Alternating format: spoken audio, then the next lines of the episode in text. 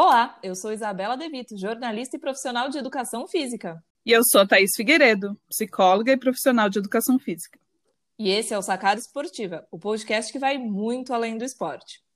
A gente falou que esse episódio seria polêmico, né? Nós vamos falar da transfobia no esporte, das mulheres no mundo dos games e das comparações entre homens e mulheres no esporte. Mas antes de tudo, é importante lembrar que aqui nós queremos te ajudar a construir a sua própria opinião com dados e fatos apresentados.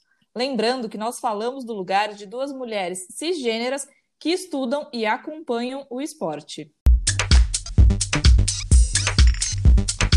E nesse primeiro bloco, nós vamos tratar um pouquinho sobre a transfobia no esporte. Recentemente foi criado um projeto de lei, a PL 346-19, que foi apresentada na Assembleia Legislativa de São Paulo, que procurava estabelecer o sexo biológico como único critério para definição de gênero de competidores em partidas esportivas no estado de São Paulo. No artigo 2 da PL, dizia que a federação, entidade ou clube de desporto que descumprir a lei será multado em até 50 salários mínimos. A votação foi adiada em agosto passado, mas se tivesse sido votada e aprovada, o projeto ainda deveria passar pelas mãos do governador João Dória. Em entrevista ao Globo Esporte, a jogadora trans Tiffany, do SESI Bauru, disse: é um projeto muito transfóbico, né? É um projeto voltado simplesmente para a atleta Tiffany Abreu. Porque quando o deputado fala de proteção das mulheres e retirar as mulheres trans depois de tanto trabalho, de tantos estudos feito pelo, feitos pelo Comitê Olímpico, que abriu espaço para as mulheres trans, ele está tirando da gente direitos garantidos depois de estudos feitos pelo Comitê Olímpico. É triste porque ele fala que é proteção mas ele está excluindo apenas eu, apenas uma mulher trans do esporte. Vale ressaltar que a participação de atletas transexuais em competições esportivas é regulamentada pelo Comitê Olímpico Internacional. E é importante destacar que a CBV, a Confederação Brasileira de Voleibol, atua nos moldes determinados pelo COI, permitindo assim, então, o ingresso de atletas trans, desde que cumpridas as exigências médicas. Sabe, tá? Eu pesquisei muito pra gente produzir esse episódio e a cada artigo diferente que eu lia, eu me posicionava de um lado da luta. É bem doido isso, porque eu não sei se eu ainda tenho, não sei se eu tenho uma opinião.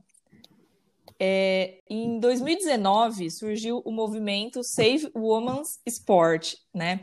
Ele reúne hoje cerca de 30 países. No ano passado, com o adiamento das Olimpíadas por, por conta do coronavírus, elas entraram com uma petição para o COI pedindo a exclusão das atletas trans. E o que, que esse movimento alega? Elas alegam ser injusta e desleal a presença de transexuais e travestis no esporte feminino. É, você falou aí das exigências médicas. A gente lembra que as mulheres têm cerca de 2 a 3 nanomols por litro de testosterona. Uma atleta trans tem que baixar em até um ano antes da competição para menos de 10 nanomol litro.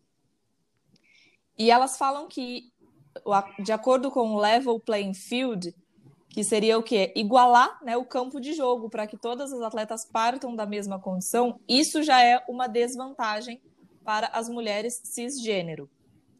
A Beth Stelzer, ela é uma levantadora de peso amadora e ela se tornou a voz desse movimento, porque ela desistiu de competir depois que uma atleta trans passou a levantar 50 quilos a mais que as melhores e mais preparadas adversárias que ela tinha até então.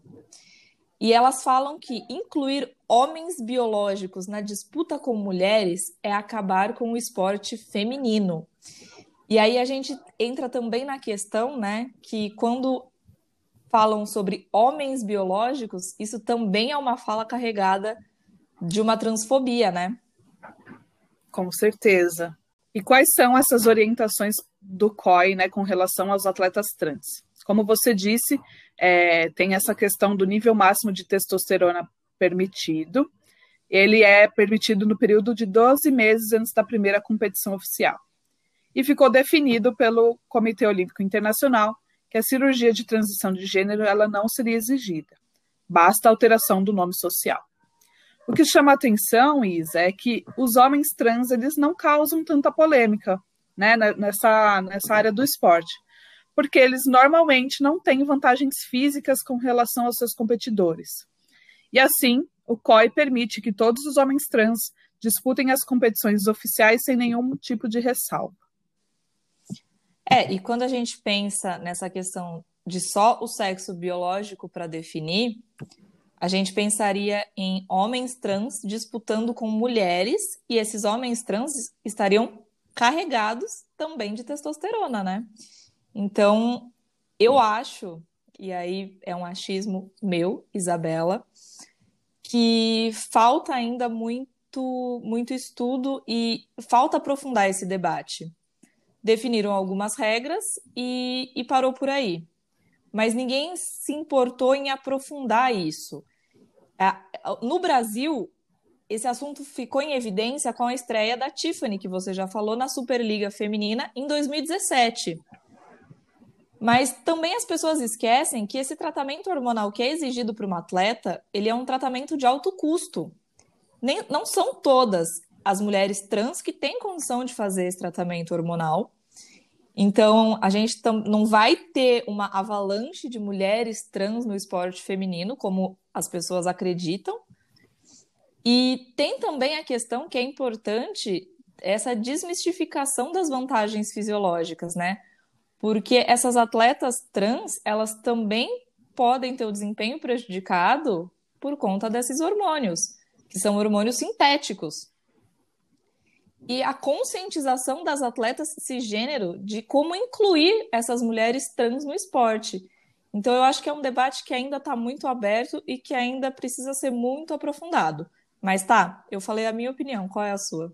A minha opinião é de que é, as atletas trans elas devem ter a chance de, de jogarem, né, de praticarem o seu esporte, lógico, mas eu concordo com você quando se fala sobre aprofundar é, os estudos, né?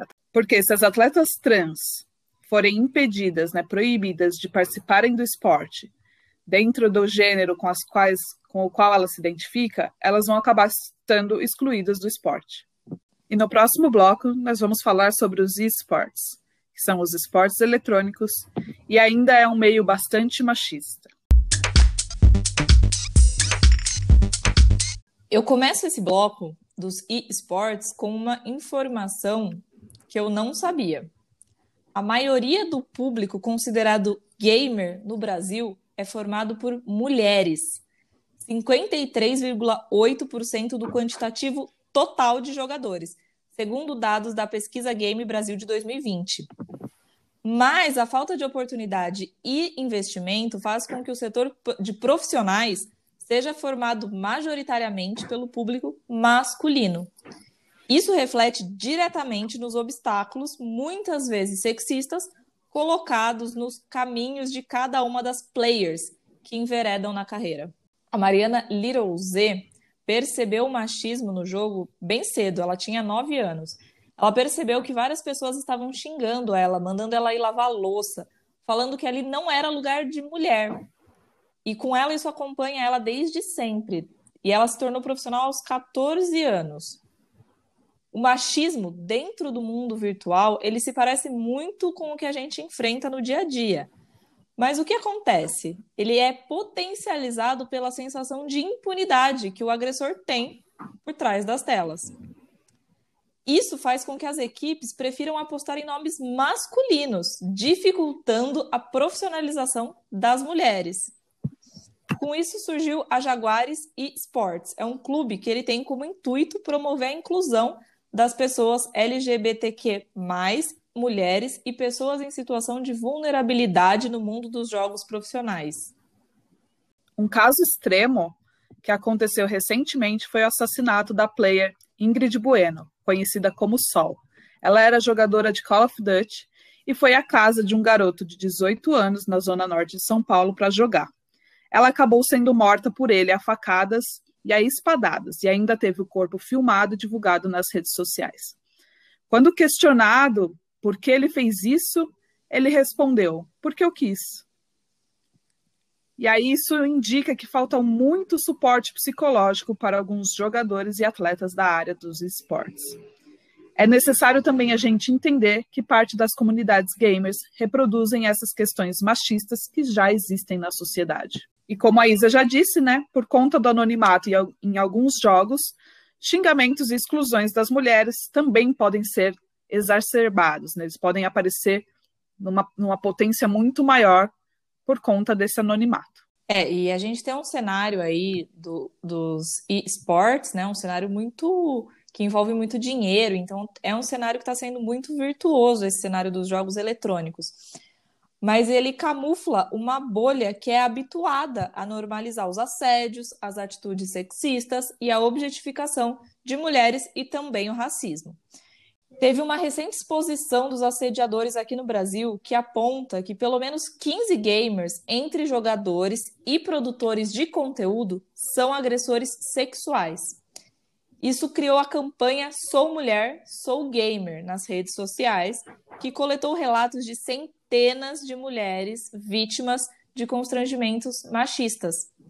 Não raro, os homens eles sugerem às mulheres que coloquem o chat e o microfone no mudo além de se identificarem como nickname masculino para evitar assédio nas redes. Ou seja, elas só estão seguras se não ouvirem a voz delas, que é uma voz feminina, e se elas se apresentarem com um nome masculino, porque daí por detrás da tela elas podem ser elas podem se passar por um homem e assim elas ficam seguras. De outro caso, elas não estão seguras. No próximo bloco, a gente vai falar um pouco sobre as comparações entre o esporte masculino e o esporte feminino e como isso é prejudicial para o esporte feminino. Começando aqui o nosso último bloco do Sacada Esportiva, vamos lembrar que ano passado o Enem teve uma questão que foi considerada polêmica. Era a questão quanto vale o gol de Marta e de Neymar. O Enem ele usou como fonte de informações dados de 2017 para comparar os salários dos dois jogadores com os seus desempenhos pela seleção. A questão apresentava a Marta ganhando 400 mil dólares anuais, com 103 gols e uma média de 3,9 mil dólares por gol. Neymar, 14,5 milhões de dólares anuais, 50 gols, numa média de 290 mil dólares por gol. Para o presidente Jair Bolsonaro, a questão foi considerada ridícula, já que o futebol feminino brasileiro ainda não é uma realidade. Após o comentário do presidente, a Marta publicou nos stories do seu Instagram a seguinte mensagem: Uns serão lembrados como os melhores da história, já outros. Foi o único pronunciamento público que a Marta fez. Aí a gente tem o problema, né? Que acontece muito, principalmente quando a seleção de futebol masculino está em baixa, que é comparar o futebol feminino com o futebol masculino. E essa comparação, ela só é prejudicial às mulheres. O futebol feminino, ele precisa aprender a caminhar com as suas próprias pernas e se livrar dessa comparação. Assim como o vôlei. Hoje a gente não tem essa comparação no vôlei, do vôlei feminino e o vôlei masculino. O vôlei masculino é considerado um jogo de força, já o feminino, ele atrai a atenção por conta dos ralis e de muitos toques de bola. Então, a gente consegue ter público para os dois vôleis, tanto feminino quanto masculino. E a gente não vê isso acontecer no futebol. As pessoas ainda comparam muito o futebol masculino com o feminino. E como que a Marta fez para dar visibilidade a essa questão do futebol feminino? Após ela ser eleita a melhor do mundo seis vezes e receber propostas de patrocínio 24 vezes menor que a dos homens, ela criou a sua própria marca. E essa marca ela só divulgou na Copa de 2019, após se tornar a maior artilheira de todas as Copas do mundo entre homens e mulheres. Então, no jogo do Brasil contra a Austrália, quando a Marta fez o gol, ela indica a sua chuteira, né? ela aponta para a sua chuteira com o símbolo de igual, que é o símbolo da sua marca. Com essa atitude, a Marta acabou gerando mais de 11 milhões de dólares em mídia espontânea. E esse movimento resultou em um projeto de lei para todas as mulheres que lutam pela igualdade de gênero no esporte, que é conhecida como Go Equal. É interessante esse projeto de lei né, da Marta, que traz é, a luta de todas as mulheres pela igualdade de gênero, porque quantas têm a oportunidade de fazer o mesmo, né, de fazer, é, de fazer essa história que a Marta fez no esporte. Então é muito legal ela usar desse lugar dela para trazer isso para todas as mulheres. Aproveitando que nós falamos hoje sobre polêmicas, o nosso próximo episódio nós vamos falar sobre os Jogos Olímpicos. O que será que tem de polêmica para a gente falar dos Jogos Olímpicos, hein, Isa? Tem muita coisa, né? Mas a gente só conta no próximo episódio.